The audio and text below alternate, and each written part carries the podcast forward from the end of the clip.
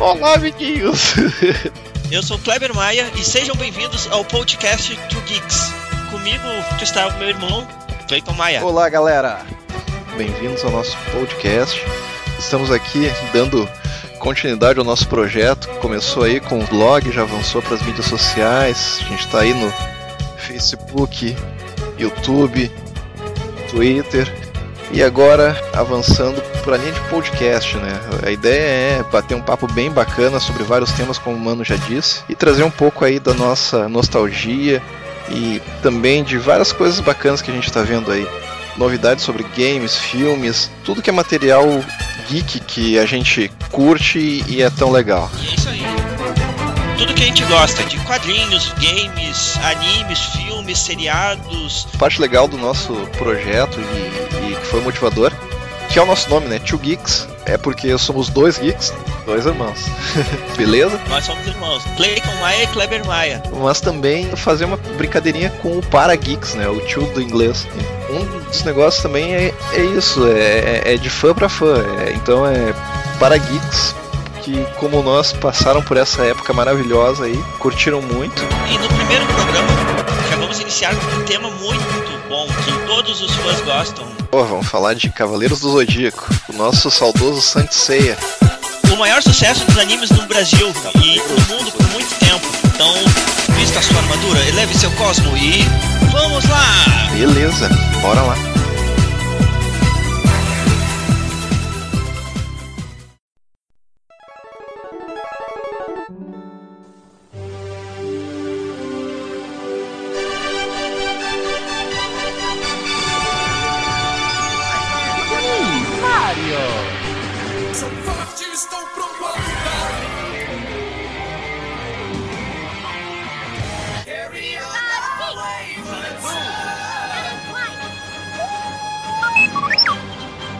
Is Sparta!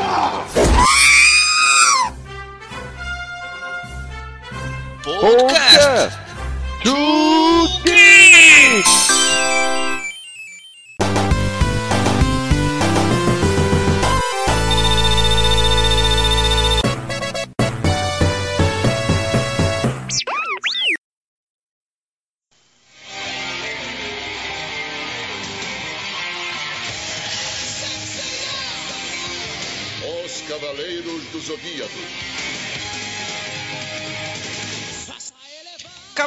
Zodíaco. Então vamos fazer uma breve sinopse contando do, do que, que se trata a, a trama desse desenho, até para o pessoal que só ouviu falar ou não conhece direito, ou descobriu pelos, pelos jogos atuais, né? Ou então até para a turma antiga que, que assistiu há muito tempo para relembrar do que, que se trata, assim, num breve resumo do que, que o anime fala. Beleza. Acho que vale muito, até porque já fazem mais de 20 anos que o desenho passou na, antiga rede manchete, né? É verdade, lá em 1994, né? Isso aí. Bom, acho que dá pra começar a falar da série, assim, nessa linha da sinopse, ah, em relação a o que são, né? Então, os Cavaleiros são guerreiros místicos ah, que lutam vestindo armaduras, né? E isso é um diferencial da série, as armaduras sagradas, que são baseadas em diversas constelações, né? Isso mesmo, né? Isso aí que é legal, eles usam armaduras, cada uma delas é baseada, não são simples armaduras, elas têm mo- modelos diferentes, elas têm designs específicos baseados em criaturas mitológicas. Então cada armadura representa um, um personagem da mitologia, principalmente grega, né? E conforme o desenho vai avançando, ele vai abordando outras mitologias com a história e referente às constelações, além dos deuses. É, além do personagem, eu achava que, pelo menos na época, o mais bacana era isso, a questão das constelações e a relação com os signos, né, que criavam até um tipo de identificação. O cara pensava, pá, o meu signo cavaleiro de câncer, o meu signo cavaleiro de sagitário. Isso aí era um dos negócios que eu achava muito legal, né? Então as armaduras em si, elas têm essa personalidade de imbuir aquele cavaleiro de algum item de mitologia, né, não só da grega, como a gente vai ver mais adiante, e também tem essa relação com o, o Zodíaco mesmo, né? Que dá, ah, dá base pro nome aqui no Brasil, que ficou Cavaleiros do, do Zodíaco, sendo que o nome original da série é Saint Seiya, né? Ou Sento Seiya no, no japonês.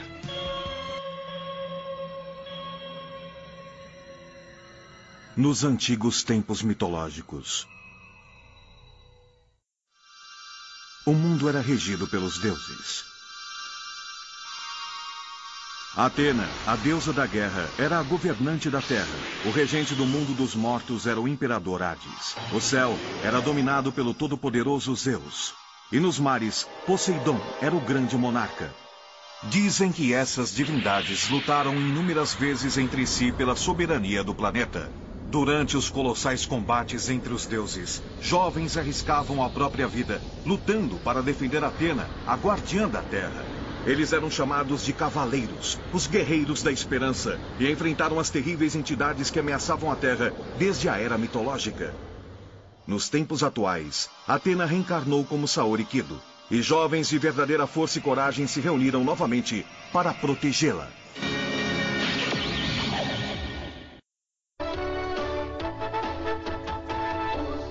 A história ela gira em torno do- de cinco jovens, sendo que o personagem principal é o Seiya, e, ah, quais eles lutam para proteger a Atena, que é a deusa protetora da Terra.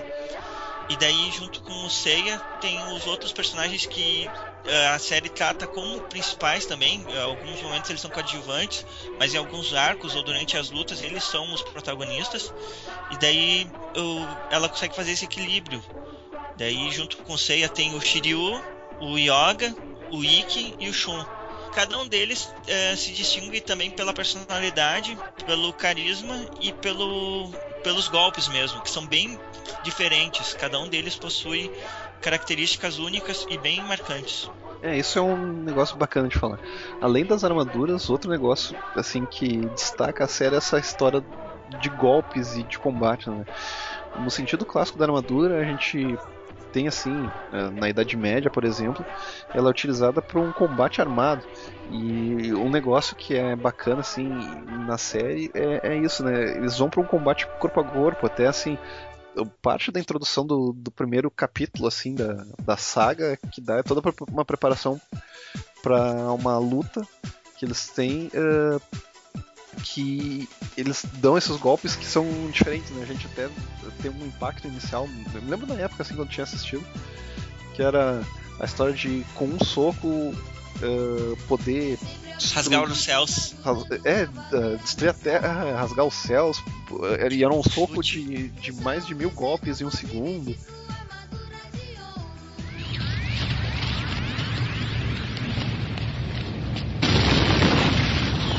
A lenda nos diz que os cavaleiros sempre aparecem quando as forças do mal tentam apoderar-se do mundo. Numa era longínqua, existia um grupo de jovens que protegiam Atena, a deusa da guerra. Eram chamados de os Cavaleiros de Atena e sempre combatiam sem armas. Conta-se que com movimento de mão eles eram capazes de rasgar o céu e com apenas um chute abriam fendas na terra.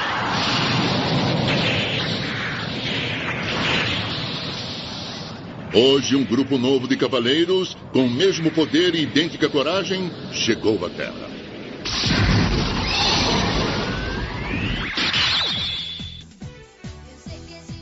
Eles tinham aquelas medidas sobre-humanas, né? Que, que eles conseguiam é, é, fazer vários movimentos ah, que as pessoas não, não enxergavam durante as lutas, e daí era filmado e daí voltavam a exibir em câmera lenta, né? A luta terminou. O vencedor é Pegasus. O quê? O Pegasus venceu? Não é possível. O urso ainda está de pé. É incrível! Foi só com um golpe! Despedaçou a armadura de ouro do urso!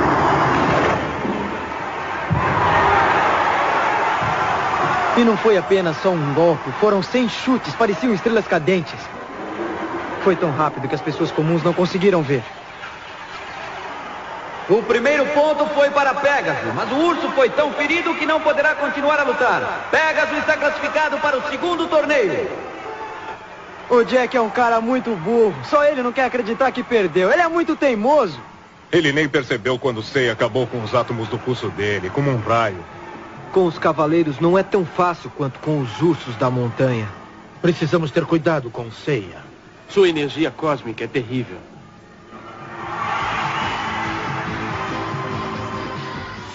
E daqui a pouco aparece um personagem que é o, que é o Ikki, por exemplo, que a, a tantos metros de distância consegue destruir um pedaço da armadura do outro personagem.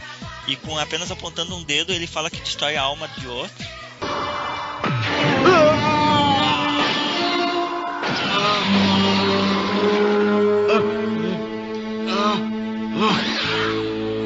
O que houve? Ele o olhou por apenas um segundo e o paralisou. O que será que aconteceu com o lobo?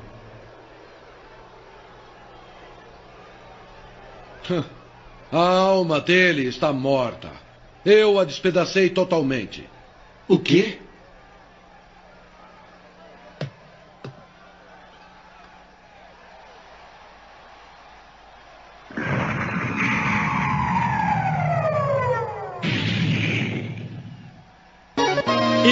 Vencedor é o Cavaleiro de Fênix! É, Bem chocante. E o, e o legal assim que eles criaram um embasamento para esses golpes fantásticos, né? Que é, que é a história do poder do cosmos, né? A essência espiritual que se originou com o Big Bang. Então eles criaram uma mitologia forte que faz uso dessas ah, armaduras, não necessariamente de armas. ah, pelo menos assim na- nas primeiras temporadas a gente vê isso bem forte, né? Que os cavaleiros são proibidos de portar armas. Com exceção do Andrômeda, né? Porque até onde eu sei, uma corrente é uma arma. Pois é, aí é meio, é meio contraditório, mas é que a corrente, se tu for ver, ela foi usada para prender Andrômeda. Sim. Né? E ele utiliza ela como arma, mas ela é porque ela faz parte da armadura, mas na mitologia ela não era uma arma. Sim, é, é, tem toda essa questão assim que a gente releva, mas é aquele negócio, tipo que nem tu combinar com alguém. Vamos, vamos pra fazer uma luta aqui na mão nua. Daí daqui a pouco aparece alguém segurando numa corrente. Qual é o sentido, né? Ah, o sentido é que o cara que criou essa série toda, a gente vai falar um pouco dele mais à frente, era um grande brincalhão, né? Exatamente. Ah, a gente até pode já engatar aí falando do mangá e que onde começou, né? Não, pode ser então. Há, há mais de 30 anos atrás, foi em 1986 que começou a ser publicado o mangá. Então, o mangá ele ele saiu numa produtora japonesa que é a Shonen Jump. Ah, inclusive está fazendo uh, 30 anos agora, pois ele, ele começou a ser publicado em 1986 uh, na Weekly Shonen Jump, que é a revista semanal que tem um mix de vários autores lá no Japão. E além de Cavaleiros, a, a Shonen Jump ela publicou muita coisa bacana que acabou chegando pra gente aqui uh, por editoras nacionais, né? Mas que lá já fazia muito sucesso. Uh, e até publicações que também viraram uh, animes famosos aqui. A gente pode falar aí do Dragon Ball, que é super conhecido. Sim, grande hit. E o Yu Hakusho que veio na sequência, a própria Manchete colocou meio que na continuidade do Cavaleiros ali pra. Sim, grande sucesso da, daquela época também. Tinha um que é muito bom, que é o Slandunk, que era uma série de basquete show de bola. Então, dos mais recentes a gente pode falar aí do próprio One Piece, Naruto e Bleach, que são séries que uh, viraram animes de grande popularidade, mas que também tiveram sua origem ali no quadrinho semanal publicado pela Shonen Jump. E a lista é grande, tá ligado? Eu falei desses aí mais, mas uh, o próprio Rurouni Kenshin, Yu-Gi-Oh!, Shaman King... Ou seja, o, a maioria dos animes que estourou como, como grande sucesso, ou que foram comprados fazendo repercussão no Brasil, vieram daí, tudo da mesma casa. Sim, é tudo Shonen Jump na veia. Né? Mangás com foco em lutas, assim, e para o público shonen, ou seja, o público de adolescentes e, e, jovens adultos, e inclusive que ela tem um ideal, que é, que é, que é o foco assim das histórias publicadas na Shonen Jump, que elas, as histórias elas têm que ter três valores: amizade, superação e vitória. E Cavaleiros do Zodíaco é, ele casa perfeitamente com isso, pois a história toda é, é voltada em cima disso. E ela era publicada semanalmente com um feedback constante dos leitores. E com isso a história do mangá ela, ela foi sofrendo algumas mutações.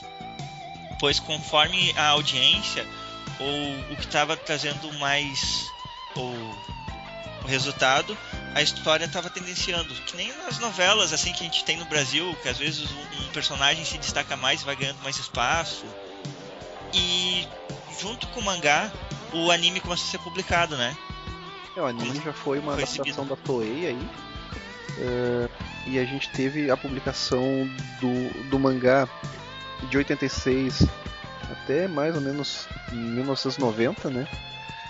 E a partir de 86 mesmo, a Toei já começou a, a fazer a adaptação para anime e começar a exibir. Ah, foi no, foi no mesmo ano então. É que- Também o sucesso do, do mangá, o anime já, já seguiu. E- A criação dele mesmo, do, do anime, do mangá, foi em 26 de novembro de 85, que saiu assim a primeira fornada da mão do, do Masami Kurumada. Mas Ah, daí começou a publicação mesmo de 86 a 90. Que foi a mesma época que teve a adaptação pro, pro anime, sendo que o mangá ainda continuou um pouquinho mais. é uma coisa que é muito comum que o anime ele buscou o mangá na, na questão de exibição cronologicamente e daí chegou num ponto que o, o anime estava a ponto de passar o mangá que ele, a, a história estava sendo exibida já estava se, se, se tornando inédita e daí inclusive o um conteúdo que foi exibido com criação de fillers, ou seja, histórias que não existem no mangá, eh, começaram a ser publicadas no, no anime, que a gente até mais à frente fala das sagas, né? Assim que na sequência a gente já engata falando das sagas. E daí, no que acabou a, a exibição do anime, ainda teve mais outras sagas que foram feitas no mangá, porque era com a conclusão da história. Num total de quantos volumes Foram 28 volumes com cerca de 200 páginas cada. ao longo de cinco anos? É aquele período ali até Aham. 1990, né? O, o anime acabou em 89, assim o que a gente conhecia da primeira parte, e o mangá ainda chegou a, a- a ser publicado até 90. Pessoalmente, ah, a, a minha experiência e meu saudosismo ele é focado mais no anime. Eu gosto do mangá, inclusive assim foi, foi muito divertido acompanhar pela Conrad, colecionar ele, comparar, que mais à frente até a gente pode falar das, das principais diferenças que tem do anime pro mangá. Mas o, eu acho que o que vale mais pra gente mesmo é, é se focar no, no anime, onde nós somos ah, mais apegados e, e temos as memórias, as melhores memórias, né? Não, é isso mesmo. Eu acho que até o. o- Por ter sido o primeiro impacto anime e, e ter fixado tão bem na memória, né? O mangá, na nossa experiência, acabou sendo um complemento. Diferente do público japonês que conheceu a primeira série pelo mangá e depois veio a animação, a gente, É verdade. a gente teve o, o- o inverso aqui, né? Sim. Pois é, e daí assim, o tem na base em geral, as sagas são as mesmas assim, mas só que daí a gente falando por alto, o, o, an- o anime ele se divide ah, na, em várias, tem várias spin-offs tudo, mas no, no programa de hoje a gente vai focar mais no, na saga, no anime principal e contando assim um por alto, assim, a gente não vai ah, detalhar as, as sagas ou os detalhes assim, mas falar do que, que é do que, que é a história mesmo, né? É, a ideia é até fazer depois, como a gente eh, gosta muito dessa, dessa obra, né? Fazer outros eh, casts sobre eh, sagas específicas ou até com mais detalhes sobre o mangá, porque até o próprio mangá teve uma continuidade, algumas continuidades depois, né? E outras sagas. Isso. Então a gente pode focar aí no que, que foi, em essência, exibido ali na Rede Manchete. E depois falar um pouquinho mais sobre outras mídias, né? Porque a gente teve continuidade disso além de mangá, teve jogo, teve até CD na época, né? É, tem o audiodrama, tem o spin-off, tem mangá do, contando histórias do passado, do futuro, universo alternativo. É, daí, daí tem o universo de Cavaleiros é muito grande, com um fandom gigantesco, né? E. Mas daí assim, do, do anime principal, é, as sagas principais que tem são a Guerra Galáctica, né? Daí ela vai depois contra o Fênix, que é os Cavaleiros Negros. Daí tem os Cavaleiros de Prata, as Doze Casas. Tudo isso mais à frente pode ter um, um ou dois programas, principalmente a, a, a Batalha das Doze Casas e os Cavaleiros de Ouro. É, ali pode ter, quem sabe, mais de um programa, que a gente vai voltar nesse assunto certo. Depois tem a saga de Asgard. E para completar, Poseidon, certo? Isso aí. Acho que eh, até voltando que a gente tinha falado sobre o descompasso que foi gerado entre o anime e o mangá, né? A saga de Asgard é justamente um desses eh, itens que acabou divergindo da, da série original, né? Isso, que ela foi criada porque aconteceu aquela situação do quando a animação tinha buscado cronologicamente o mangá, acompanhando a história, inclusive chegando no ponto de ultrapassar o mangá, eles tiveram que criar um conteúdo exclusivo para animação, para tentar dar uma freada e enquanto o mangá produzia novas histórias. Daí acontece a saga de Asgard e depois no mangá acontece direto a saga de Poseidon, que que daí o, no anime teve uma transição entre uma e outra, e no mangá foi direto.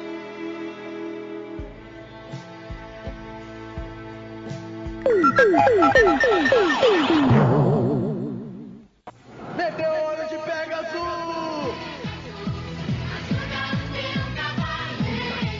De segunda a sexta, Cavaleiros do Zodíaco, terceira fase. Somente episódios inéditos com muita ação.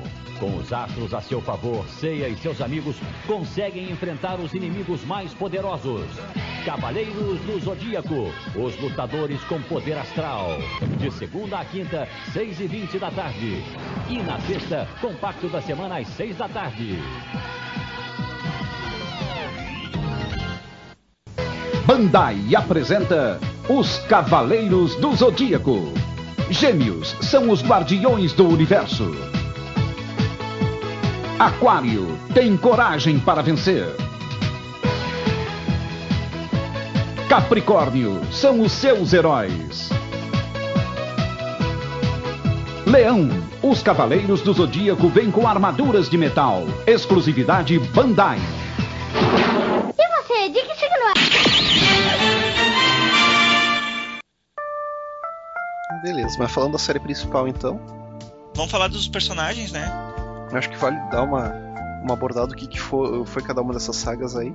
Ah, onde a gente começa com a apresentação do que, que são os cavaleiros, ah, do porquê que eles estão reunidos, né? Então tem uma motivação inicial ali envolvendo um evento chamado Guerra Galáctica, que até é feito num coliseu, né? Então, além da, da, da questão das armaduras, do combate, a gente tem ali um cenário de combate todo próprio. e até, diga-se de passagem, pra época, eh, à frente do seu tempo, porque o, lugar onde que é feito o combate é basicamente um tablado de MMA, né? Ele era um É. octágono quase. Aquilo ali é bem dizer um UFC com crianças, por jovens de 12, 13, 14 anos, usando armaduras e lutando, arriscando a vida. Sendo transmitido de forma global, né? Não, bem lembrado. Um UFC com crianças. Esse é tem uns pontos do- dos cavaleiros ali que são curiosos, né? Eh, o primeiro é. Como disse agora, todos eles são crianças, apesar de olhar assim visualmente, eu não, não entendia que eles tinham 12, 13 anos, mas tudo bem. Pois O é, outro- o traço, o traço dele t- passa assim que eles são jovens adultos, assim, ou que eles já são, são, tipo, no mínimo uns 17, 18 anos, né? Pelo menos era a impressão que tinha também. Cavaleiros do Zodíaco tem várias peculiaridades, né, que a gente vai descobrindo durante o andamento da série. A primeira é assim, eles serem crianças, né, são, como tu disse, né, ah, a aparência deles são de jovens adultos, mas ah, segundo o contexto da obra, são crianças de 12, 13 anos. É, por material oficial e enciclopédia com data de nascimento e cálculo de idade, tem até o tipo de sangue, né? Ali, ali tem, diz que é a faixa etária deles durante as sagas, né? E é coisa assim, é, é 12.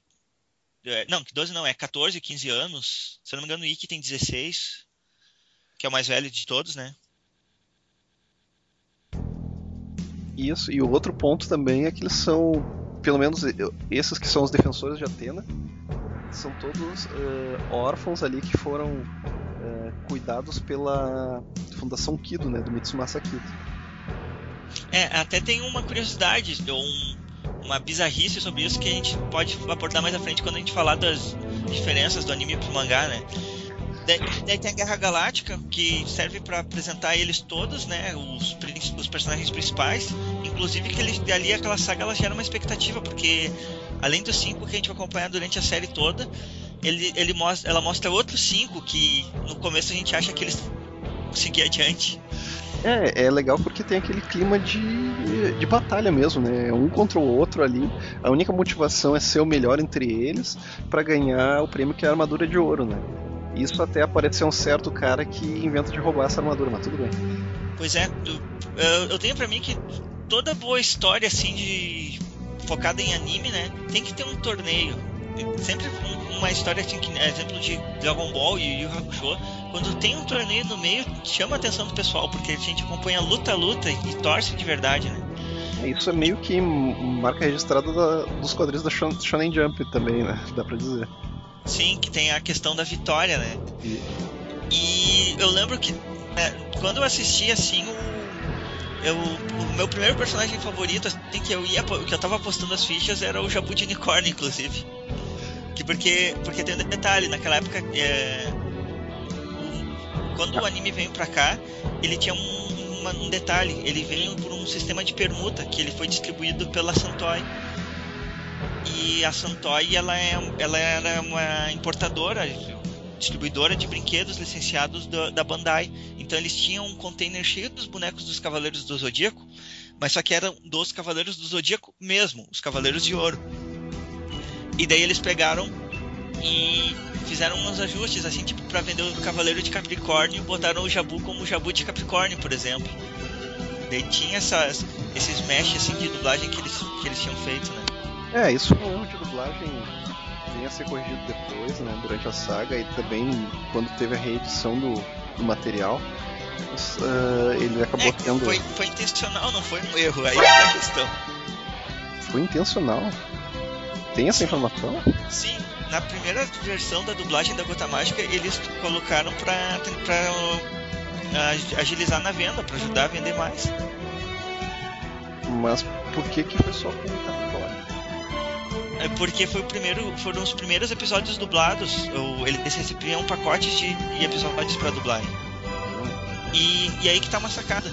A Rede Manchete, ela não, ela não pagou nada, ela não desembolsou nenhum dinheiro para exibir o desenho. Ela fez uma permuta com a Santoy. A Santoy trouxe o, o anime, daí licenciou pra Manchete exibir. Tanto que antes ela passou pela Globo, pela Band, tentou com todas, com a, com a SBT também, tentou com todas as emissoras e a Manchete já estava nas, nas, naquelas crises para ameaçando falir, né? E, e dela pegou o anime e, e seguiu algumas condições da Santoy, daí montou o estúdio da Gota Mágica para para exibir para dublagem, né? Daí que tem, teve essas questões assim, porque o desafio era exibir o anime para conseguir divulgar os bonecos para se vender. E isso, isso aí deu muito certo, né? Mais à frente a gente até vai, vai falar da repercussão que causou, mas. Guerra Galáctica. Tá, Guerra Galáctica. Então, a Guerra Galáctica a gente pode resumir como um grande MMA de crianças crescidas, é, que é a motivação inicial, mas acaba sendo, na verdade, só um chamariz pro pano de fundo que é a questão dos Cavaleiros do Zodíaco em si, né? Porque a gente tem ali a introdução justamente da primeira armadura sagrada, que é a armadura de Sagitário, que é para ser o prêmio da Guerra Galáctica e acaba sendo roubado. A partir daí a gente consegue avançar na série para para essa parte dos Cavaleiros Negros, que são uma contraparte dos Cavaleiros que são mostrados inicialmente ali. É, que daí tem o- toda aquela, aquela história de que o Fênix ele se tornou o mestre do, do reino das sombras e ele consegue manipular as sombras para se tornarem formas e toda uma justificativa para definir a preguiça do autor em criar novos inimigos, né? Dele Por que, que não que ele usar fez? os meus personagens com outra paleta de cores, né? É. Por que não fazer o, o lado sombrio do- dos, dos heróis, né? Ah, mas é uma ideia bacana. Foi, eu achei maneiro demais na época. Na época foi muito legal. E isso aí, todos os personagens que de quadrinhos passam por isso. É um clássico, é um clichê clássico mesmo. Da China, nos cinco picos antigos de Rosan e sob a orientação do Cavaleiro de Ouro, Doco de Libra, Shiryu trouxe a armadura de dragão que possui o punho e escudo mais poderosos. Treinado pelo Cavaleiro de Cristal sob a tutela de Camus de Aquário, Yoga arrancou de dentro da parede de gelo eterno da Sibéria a armadura de cisne. Da ilha de Andrômeda e recebendo a orientação do mestre Albion, Shun trouxe a armadura de Andrômeda que possui a corrente que tem o melhor equilíbrio para o ataque e defesa. E do Santuário da Grécia, a terra que deu origem aos cavaleiros, voltou Ceia, trazendo consigo a sagrada armadura de Pégaso.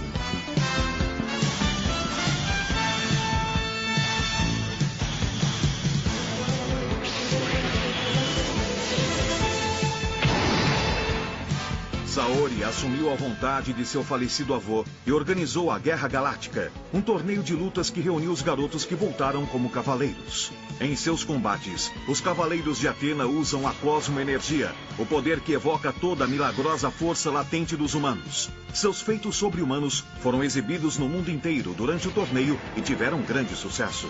Seiya, que voltara da Grécia, aceitou participar da competição com a condição de receber ajuda para encontrar Seika, a sua irmã desaparecida.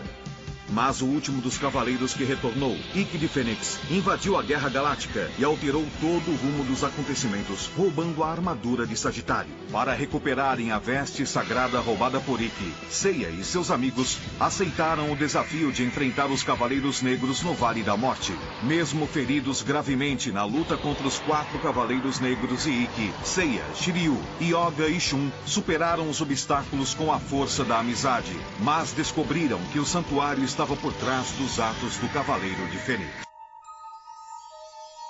Além da Guerra Galáctica ter mostrado uma, uma, uma batalha de vida ou morte lá do Seiya contra o Shiryu, e daí depois eles. É a primeira vez que eles se unem para fazer uma, uma saga mesmo, assim, enfrentando os inimigos em busca dos pedaços da armadura de ouro que foi roubada, né? É, isso foi um negócio bacana, porque até então eles eram todos adversários. E daí, com essa história do roubo da armadura, se criou o contexto para eles se unirem. Formar uma party. Formar uma party. Uh, se unirem com um objetivo comum, que era a recuperação da armadura, né? E daí a gente passa para mais um plot twist. É, daí aí tem uma, uma das cenas que eu acho icônicas, assim, que é quando o Seiya pega e recebe o escudo do dragão e a corrente de Andrômeda e aparece o Yoga dando pó de diamante junto com ele. Eles fazem um negócio que mais à frente até, a gente até apelidou de especial conjunto. As únicas armas que você possui são totalmente inofensivas. Admita que você foi derrotado. Tem alguma coisa a dizer? Então, morra! O que está acontecendo? O que é isso?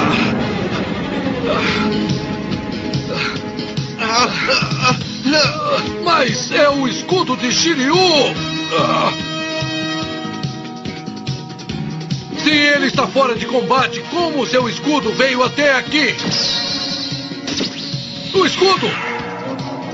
Ah, ele não poderia ter vindo sozinho! Isso é totalmente impossível. Não importa. Este é o escudo mais poderoso do mundo. Ikki, nem toda a sua força será suficiente para destruí-lo. Não preciso destruir o escudo de Shiryu, mas vou destruir sua alma. Você vai ter o prazer de provar do. Ah! Ah! Espírito diabólico! Ah! Ah! Ah! A corrente de Andrômeda também me atacou! Eu também não entendi. Mas parece que a sagrada armadura de ouro não é a única que deseja dar a vitória a mim. Mas o que é que está acontecendo? Estão todos unidos, mas por quê? Eu sinto os cosmos de todos eles. Shiryu e os outros estão comigo. Eu estou lutando sozinho, mas a força deles, que se chama amizade, está me ajudando muito contra o mal, Ikki. Agora vamos derrotá-lo! Sim, porque daí eles tiveram que unir forças para enfrentar o que era mais forte daquele grupo, que seria o Cavaleiro de Fênix. Né? Já dando um spoiler aí. E, e daí com isso, depois eles começaram a ser desafiados pelo santuário, porque eles foram declarados como inimigos do santuário e aparecem então outros cavaleiros mais poderosos. Como é que ela entrou o santuário na história? Teve a batalha com, com o Fênix, daí depois começou a aparecer outros cavaleiros, né? Sim, aí que tá. No que eles venceram o Fênix, eles foram declarados como inimigos do santuário, como se eles tivessem com, com armadura de, de Sagitário, sendo que eles estão só com o capacete, né? E, e, com isso eles começam a receber vários ataques e descobrem que existe toda essa classificação, que eles são os cavaleiros de bronze e existe um degrau acima deles. Que daí começa, são os cavaleiros que estão atacando eles, que são os cavaleiros de prata. Depois dessa união para vencer o Fênix, eles descobrem que existem outros cavaleiros atrás da mesma armadura de ouro. E aí surge um novo desafio. Nós descobrimos que naquele mesmo santuário onde o Seiya foi treinado e aparece no primeiro episódio, existem cavaleiros malignos que estão atrás da armadura de ouro de Sagitário.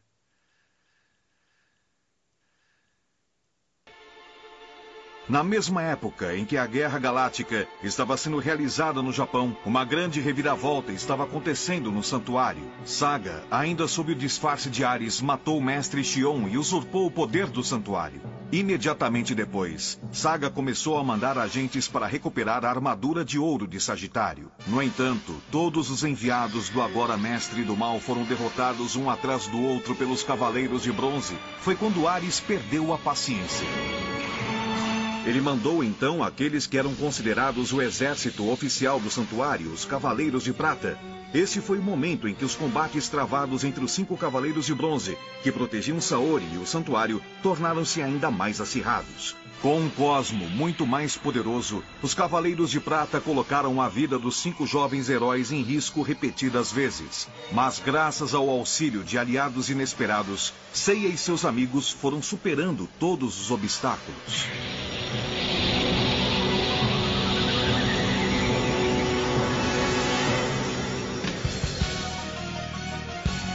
E são, são, são, são. Sim. Os Cavaleiros de Prata. é.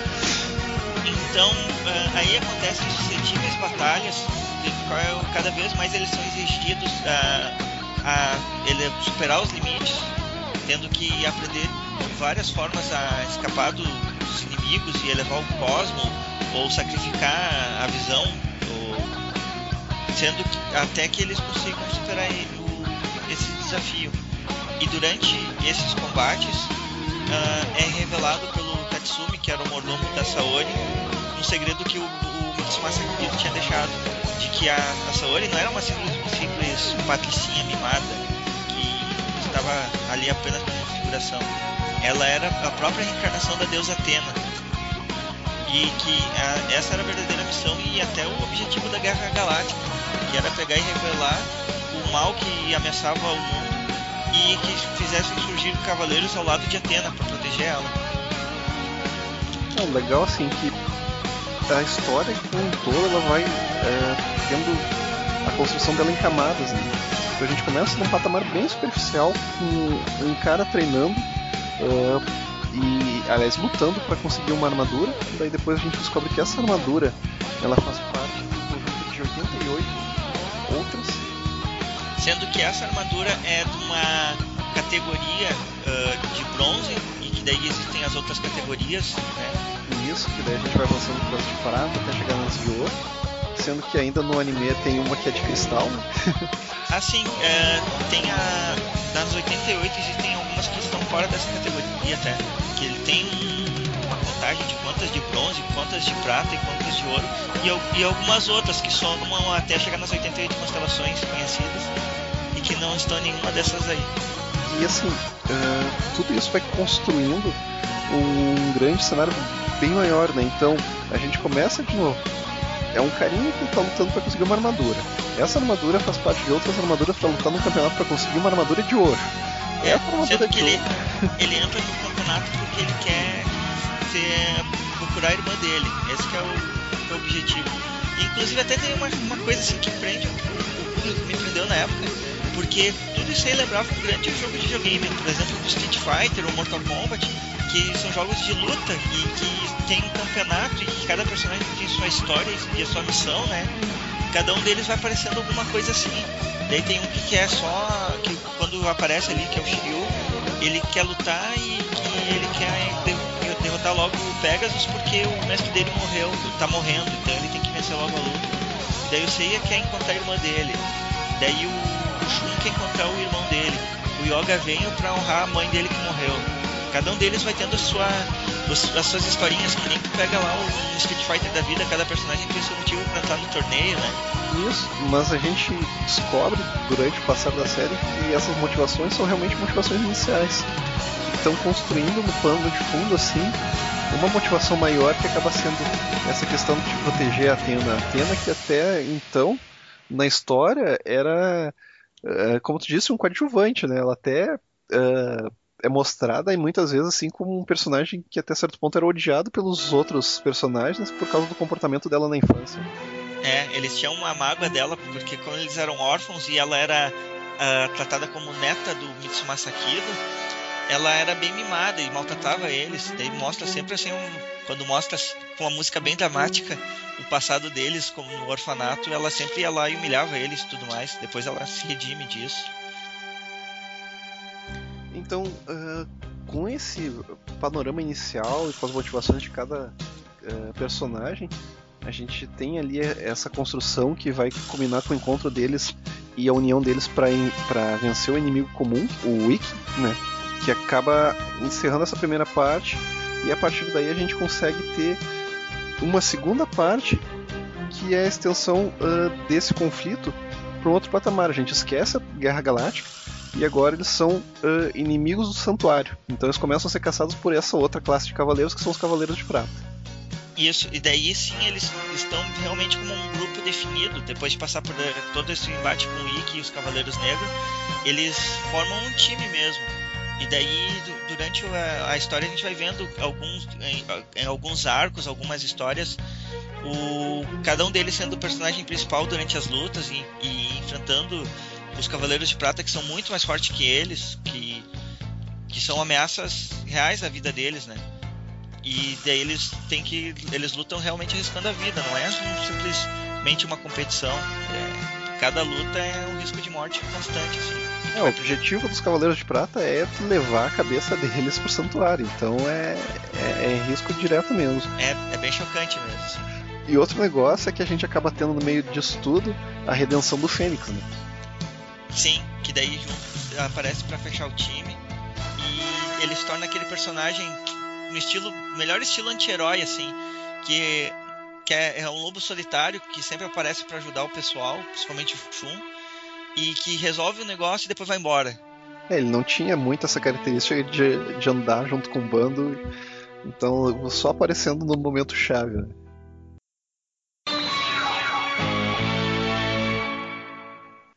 Bandai apresenta Os Cavaleiros do Zodíaco. Câncer são os guardiões do universo.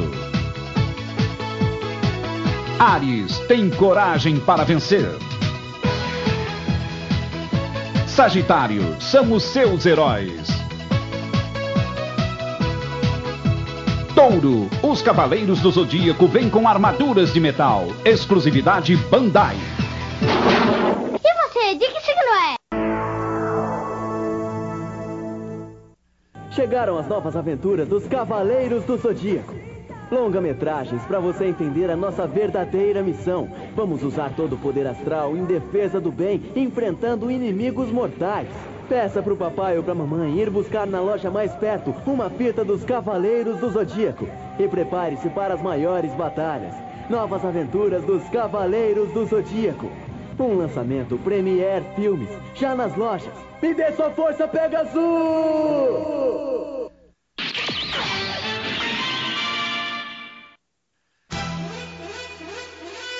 E é bom, e daí avançando, né? O, a, depois dos, dos, intensos combates com os Cavaleiros de Prata, eles uh, resolvem ir até o Santuário da Grécia enfrentar o Mestre. Isso, eles mudaram a postura.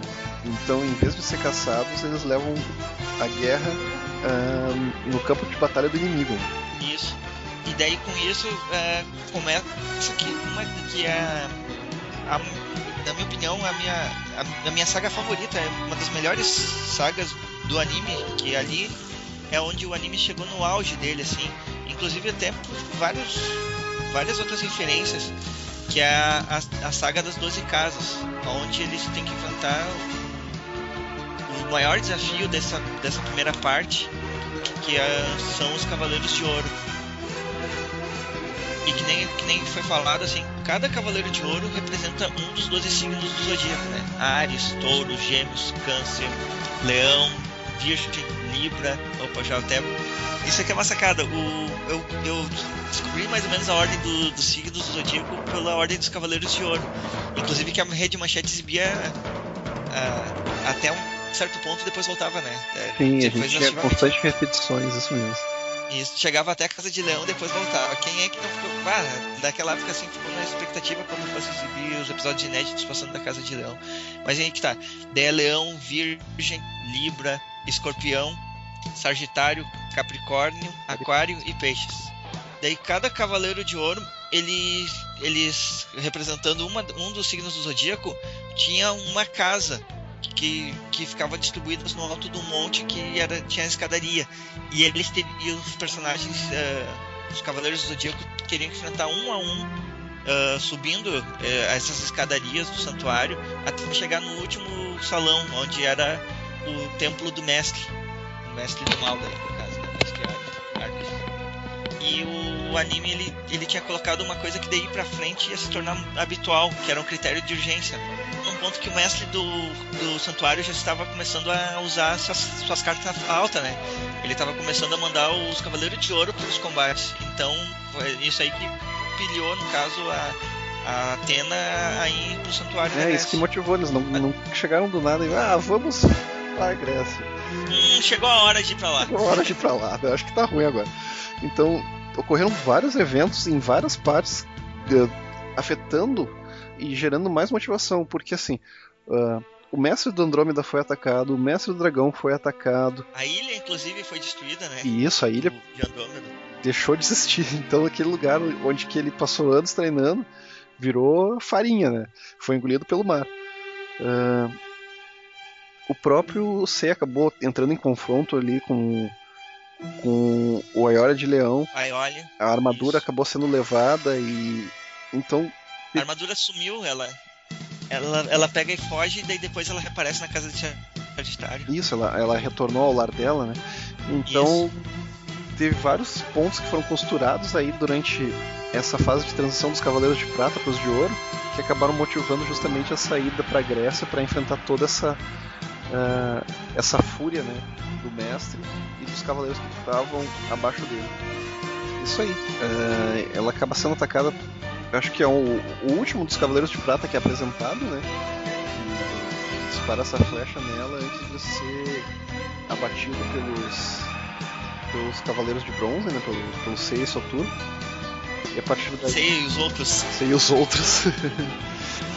e a partir daí a gente tem uma mais uma motivação, né? Se a motivação anterior era combater o mestre do mal, como é- foi apelidado, né, mestre Hades, agora deixou de ser só combater para ser combater e salvar a tempo.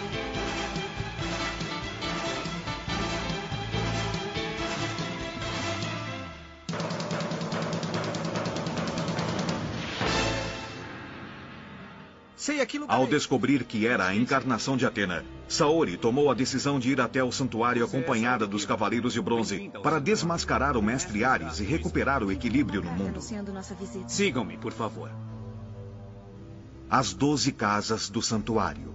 No caminho que dá até a sala do mestre existem doze casas que representam os doze signos do zodíaco.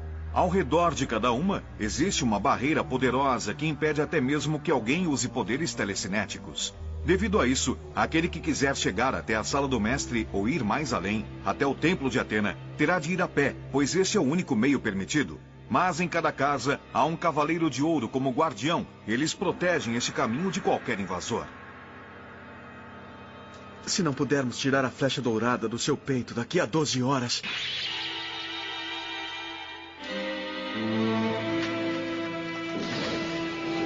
Atena morrerá. Temos que chegar na sala do mestre o mais rápido possível. Nem que seja só um de nós. Será ele quem salvará Saori. Era o início das sangrentas batalhas contra os Cavaleiros de Ouro, que dominam o sétimo sentido, o poder máximo do cosmo que pode ser despertado por um cavaleiro. Antes de enfrentarem os terríveis desafios, Seiya e os demais tiveram a ajuda de Mu, de Ares, o guardião da primeira casa. Ele usou seus poderes para consertar as armaduras de bronze dos heróis que estavam danificadas depois de inúmeras lutas. Mesmo protegidos por suas armaduras renovadas, Seiya e seus companheiros quase encontraram a morte um infindável número de vezes, enfrentando os poderes dos Cavaleiros de Ouro, que eram capazes até de controlar as dimensões.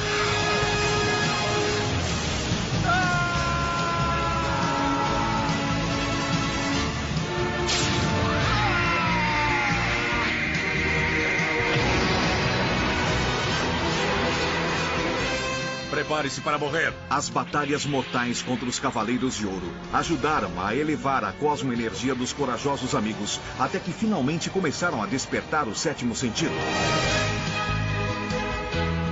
Ava Fênix!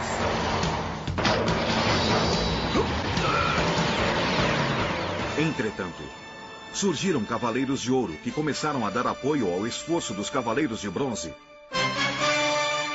Seiya e seus amigos não eram os únicos que tinham dúvidas quanto às reais intenções de Ares.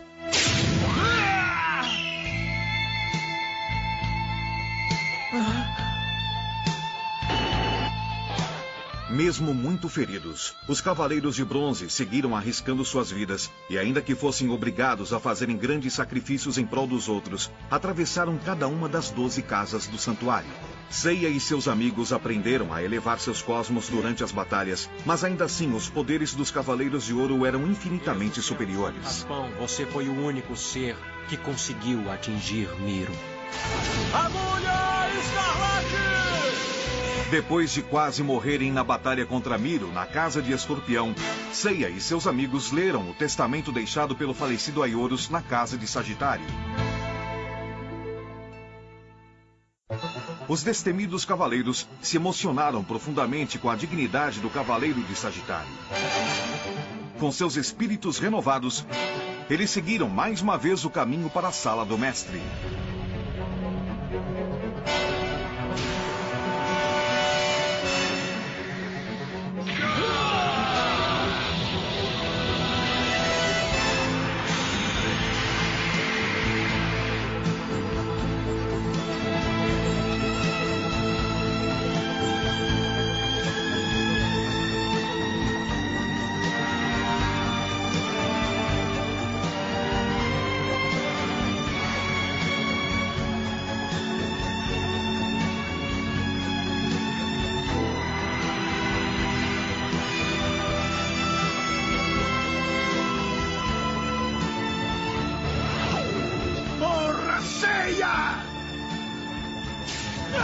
Depois de muito sacrifício, Seiya chegou até a sala do mestre e lá encontrou Saga, o mais poderoso dos Cavaleiros de Ouro, consumido pela maldade. E é isso? Mesmo em plena luta contra Saga, o Cavaleiro de Pégaso alcançou milagrosamente o Templo de Atena e salvou a vida da deusa usando o escudo de ouro. Recuperada do efeito da flecha, Atena salvou a vida de Shiryu, Yoga e Shun, para depois caminhar até o templo seguida pelos Cavaleiros de Ouro remanescentes. Recebendo a ajuda dos cosmos de seus amigos, Seiya reuniu as forças que ainda tinha para queimar a última chama de Cosmo e atingir Saga com seus punhos.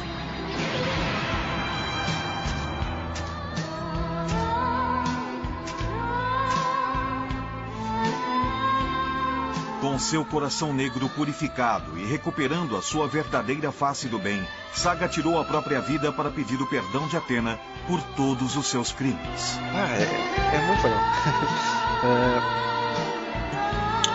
do negócio que Cavaleiros ele ajudou a formar o caráter, que, que a principal missão que a Sony Jump impõe para os desenhistas, roteiristas e, por consequência, faz a história ter, ela atinge as pessoas. E, de fato mesmo, o, todo mundo que acompanha os animes tem um, uma noção diferente da realidade, ou até hoje, assim, quem, quem viveu aquela época e é fã, tem um caráter mais trabalhado, com valores de referente à persistência, determinação, lealdade, sabe? Tudo isso assim, Cavaleiros ajudou a formar e, e conscientizar com exemplos hipotéticos que o anime passava, né? E, e, as crianças mesmo da época pensavam em, em treinar, ou, muitos viraram esportistas ou artistas por causa do desenho, sabe? Tem toda essa carga assim. Todo mundo rabiscava, inventava seus fanzines e inventava armaduras variantes, cavaleiros próprios, né, também. Tudo isso aí foi coisas que o desenho despertou, tá ligado? E que eu acho legal.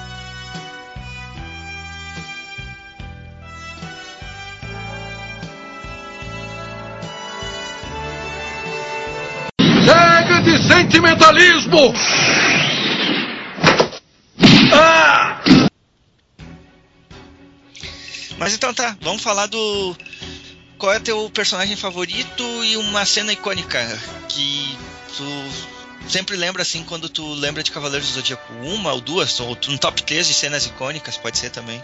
Meu personagem favorito e a cena icônica estão muito na cara, porque acaba sendo Seiya e é a primeira cena de batalha dele, que pra mim já começa o, o desenho com um tapa na cara do espectador.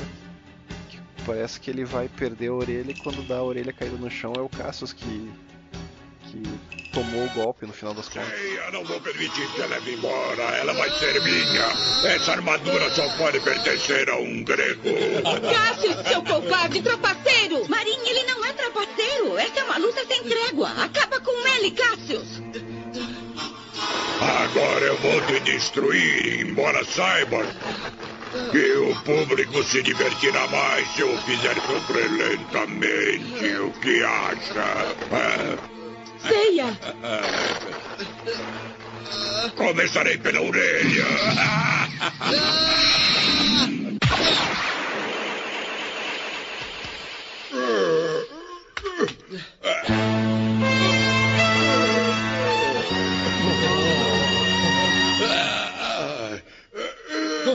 Minha orelha!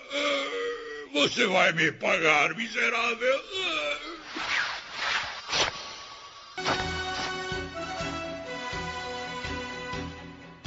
Ah, essa cena é chocante mesmo. Uh, o top 3 é, é de cabeça, assim. Uh, Sim. Essa é do início. Uh, o final, quando ele finalmente consegue erguer o escudo e, e lá do alto do, do, do monte, do, do, final assim, das últimas casas, né? Uh, iluminar a Atena lá e, e eliminar a, a, flecha dourada e finalmente salvar ela também. Pra mim é outra cena assim, que, porque ele já tá no último do último do último, né? tá todo esgualepado. Que eu tenha perdido os meus cinco sentidos, o fogo da minha vida ainda está aceso. Exploda, Cosmo! Eleve-se enquanto a minha vida continuar acesa! Eu vou destruir você, gêmeos! Meteoro de Pegasus! Pensa mesmo que esses seus golpes vagarosos poderão me derrotar? Exploda, Cosmo! Ah! A velocidade está aumentando cada vez mais. Os meteoros se transformaram em incontáveis raios de luz e estes são golpes da velocidade da luz. É terrível!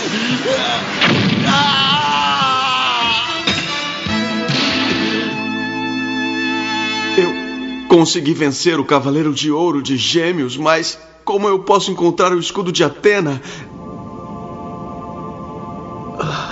Lá está a estátua de Atena.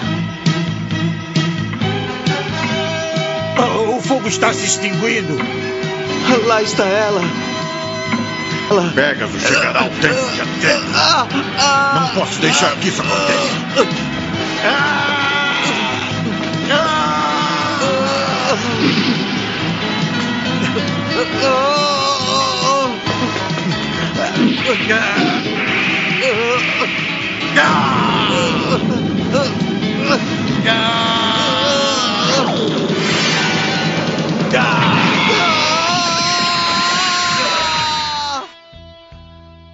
E, e o escudo também é gigante e pesado. Ele utiliza as últimas forças ali para salvar ela. Essa outra cena para mim que, que também quando eu penso eu, eu lembro, sabe, que é um exemplo de superação. Ele passou tudo aquilo e conseguiu atender o objetivo dele. Aquilo ali é o, é o como se fosse assim até redundante, né? Mas é o auge do clímax.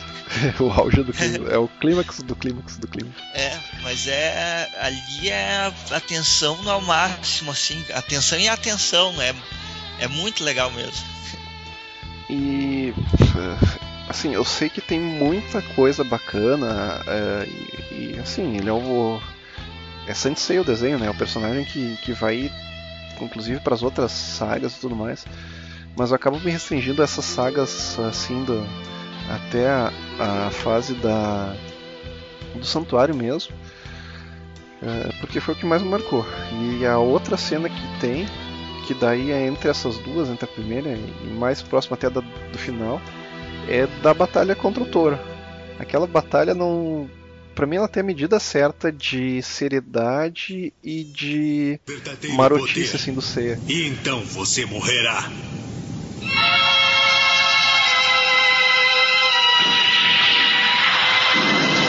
Grande chifre! Eu posso ver isso. Posso ver os dois cumes do touro claramente.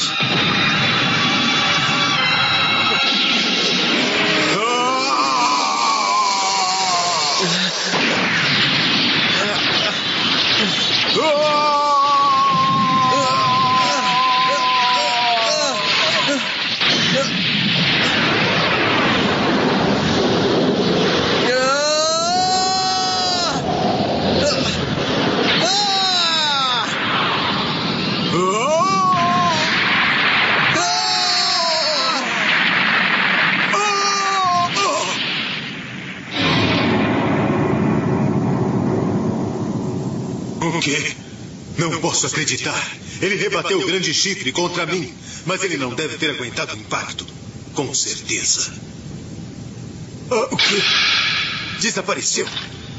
E a sua cosmoenergia também? Ah, não pode ser.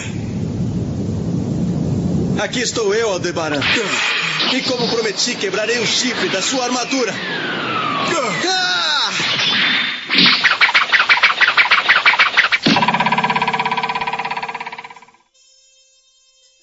Quando ele consegue cortar o chifre do touro, que até uh, aquilo lá é uma, é uma baita referência a um herói japonês campeão de karatê histórico. Teve até uma série de, de desenho dele também. Que uh, esse cara, numa arena de touro, ele conseguiu com um golpe de karatê cortar o chifre do touro mesmo, sabe? Ah, não sabia disso. É, isso aí é uma. Eu não tenho agora de cabeça o, o nome do cara, mas eu me lembro de ter lido no passado isso. E quando eu vi aquilo foi muito legal, porque eu, é, é outro exemplo do, do eu digo o que eu faço, eu faço o que eu digo. Ele disse que ia conseguir eh, meter o golpe no touro e ia conseguir cortar o chifre dele, ele consegue fazer aquilo. Então é outra que, que me marcou. E que tem um outro ponto, ele conseguiu vencer o combate sem ser extremamente violento, sem matar o oponente, né? O Toro até fica assim, dá pra dizer, praticamente amigo dele no final do combate. É claro que isso não se estende aos colegas dele que ele não deixa passar, mas foi muito bacana. É. Mas ali para mim, o, o, até comentando, o Aldebaran ele foi um grande professor. Sim, ele estava treinando o Seiya, testando ele para ver se ele conseguia despertar. Por mais que parecesse que ele estava ameaçando, ele no final ele até sai rindo com, com falando pro Mu que o Seiya vai longe e tudo mais. Como se ele, o Seiya tivesse convencido ele pelo, pela força de vontade. Aqui, ó, só para complementar, consegui buscar aqui. É o Masutatsu Oyama. Ele é o homem que lutava com touros.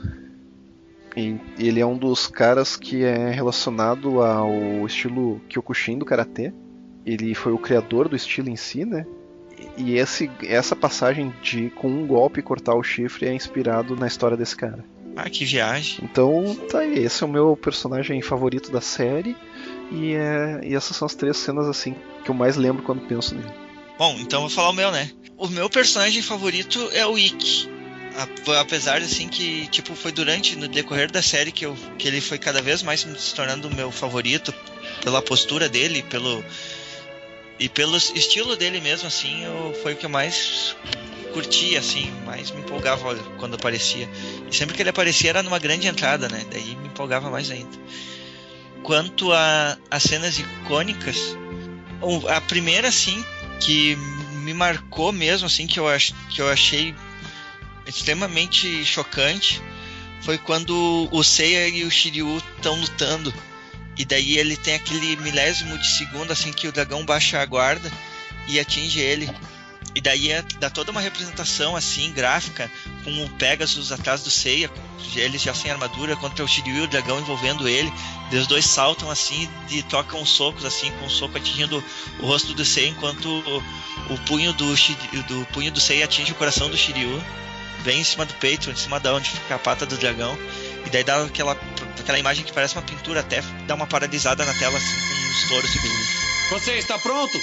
Cólera do Dragão!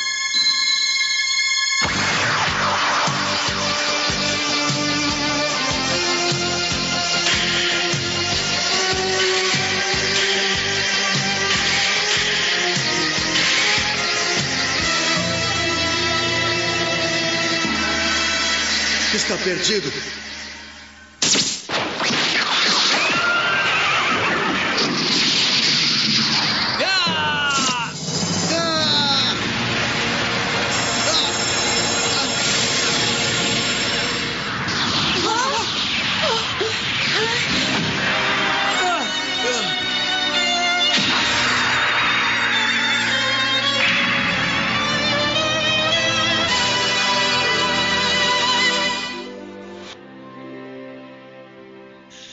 E daí fica lá os dois parados no ar um tempo, daí o Seiya cai de pé e o Shiryu já cai derrotado. Ah, essa cena foi virou pôster e foi vinculada em várias revistas da época, né? na linha do que a gente falava de herói, herói Brasil.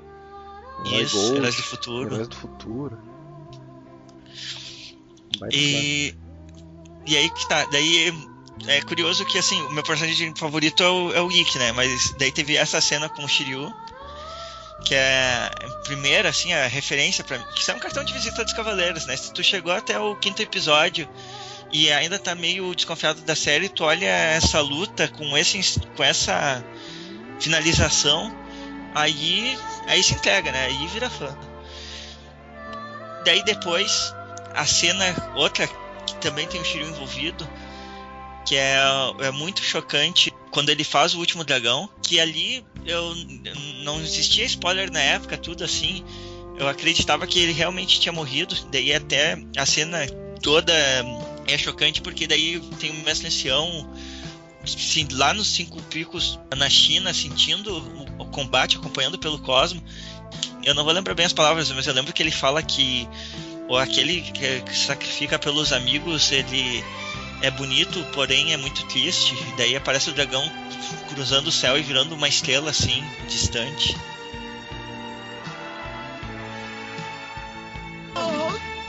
Vou levar você comigo, como prometi.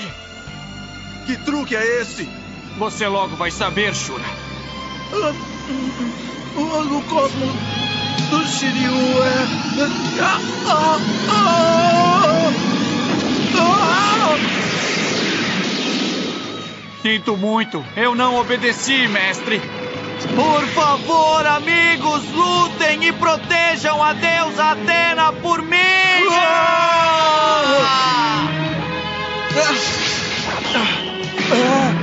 Mas o que é este cosmo?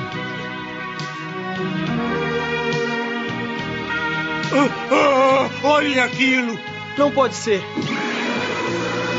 É o Shiryu? Ele.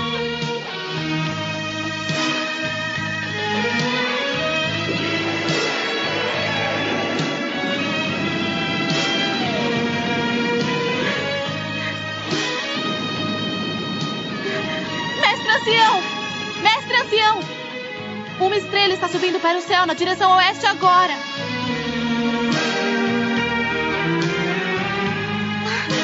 Não pode ser.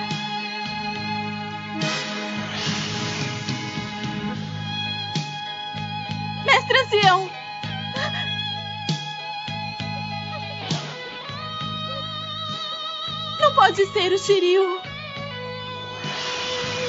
Shiryu, você usou o último dragão, não é? Na verdade, eu sabia que esse momento chegaria.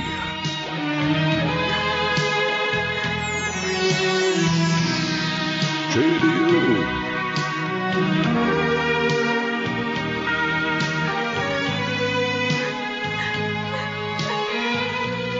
Você é um homem que vive pela justiça e não para si mesmo. Você daria sua vida pelos outros.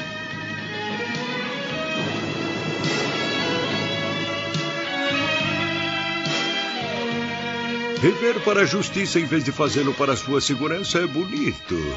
Porém, triste, Shiryu. Aquilo ali é chocante. Ó, dois pontos já pro Shiryu, hein? Tô achando que o teu favorito não é exatamente o Ikki. pois é, aí que tá o negócio. E a terceira, uh, apesar a terceira cena icônica é o quando eles estão o, com as armaduras de ouro, o Seiya, o Yoga e o Shiryu, e diante do suporte principal do Templo de Poseidon, que é praticamente o último episódio do anime regular, assim, que foi exibido até 91. E o Seiya ele não vê outra alternativa senão se projetar como uma, como uma flecha uh, contra o suporte principal.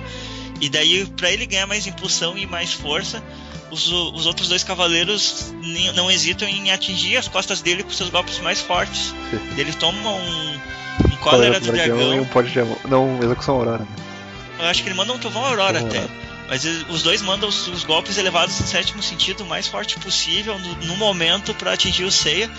E daí dá toda uma. Até a música assim é muito empolgante quando acontece. Exato momento, a chama da vida dela está prestes a apagar. E no entanto, a intensidade do cosmo da deusa não demonstra fraqueza.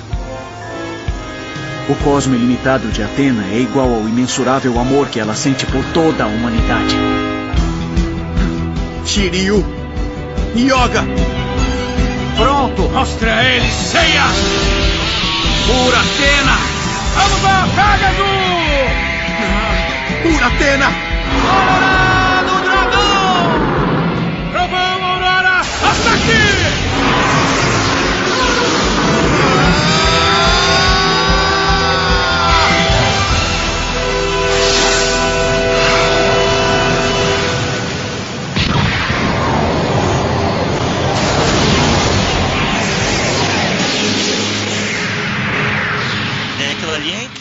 não se, se empolgar assim. São as cenas que uma é bem do começo, uma do meio, que é do uma parte assim que é um, um dos clímax mesmo, porque foi realmente chocante. Eu achei que o Shiryu tinha morrido mesmo e, e não ia voltar na, com aquela inocência da época, né? Naquele último dragão. E como se fosse assim a manobra final que eles usaram no desenho, ajudou no encerramento mesmo. Maneiro, muito maneiro. Bom, só de lembrar já fiquei todo empolgado aqui, já até me arrepiou os braços aqui. Bom, mas eu acho que era isso, né? Daí vamos encerrar o programa. Agradecemos a atenção. Agradecemos. Você que ouviu até o final. E vamos para as dicas então. E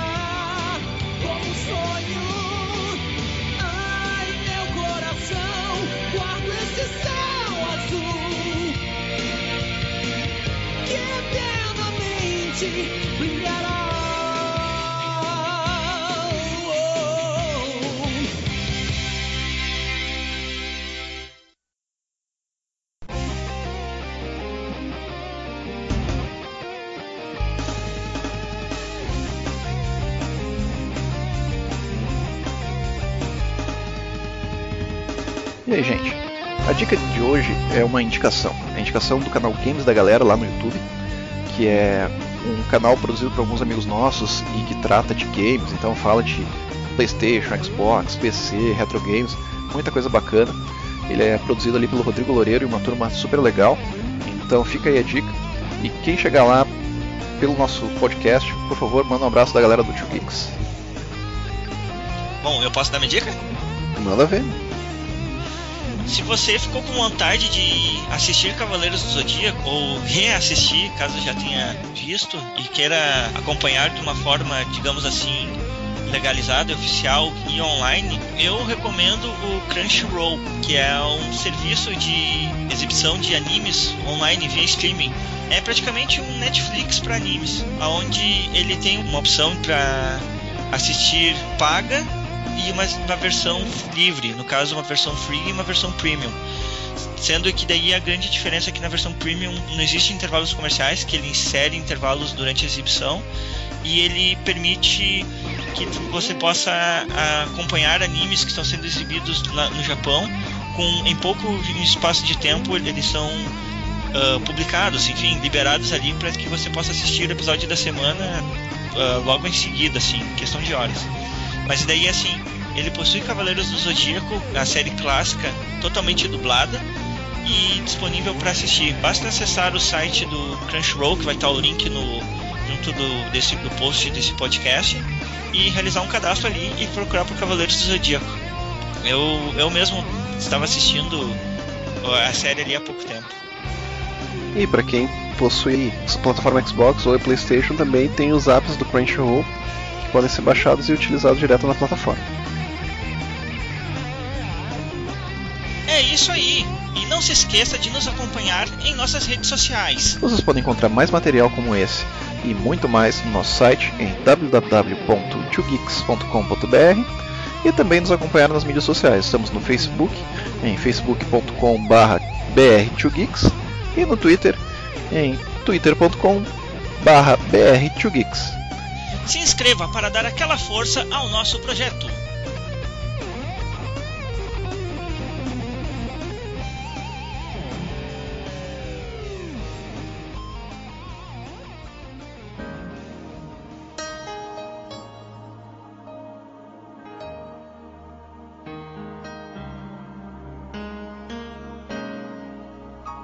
Eu acho que é isso por hoje, né?